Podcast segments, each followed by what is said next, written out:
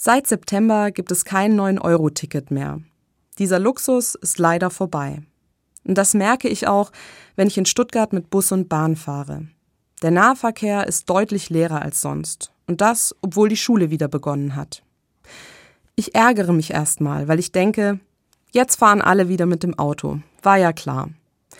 Aber so ganz stimmt das nicht.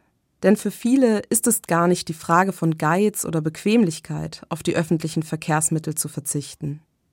Es ist vielmehr das Problem, dass sich viele Menschen weder Auto noch ein Bus- oder Bahnticket leisten können. Für die ist Mobilität ein Luxus. Und während ich mir den Luxus eines Monatstickets oder einer spontanen Bahnfahrt am Wochenende zu meiner Freundin nach Regensburg leisten kann, müssen andere zu Hause bleiben. Wer sind diese anderen? Es sind Flüchtlinge in Sammelunterkünften auf dem Land, die jetzt nicht mehr ohne weiteres einen Ausflug in die Stadt machen können. Obdachlose, die auf der Suche nach einem Schlafplatz sind und zu Fuß keinen finden.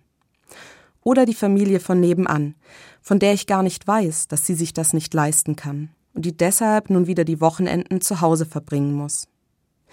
Woher ich das weiß? Unter dem Hashtag Ich bin armutsbetroffen solidarisieren sich von Armut betroffene Menschen auf Twitter.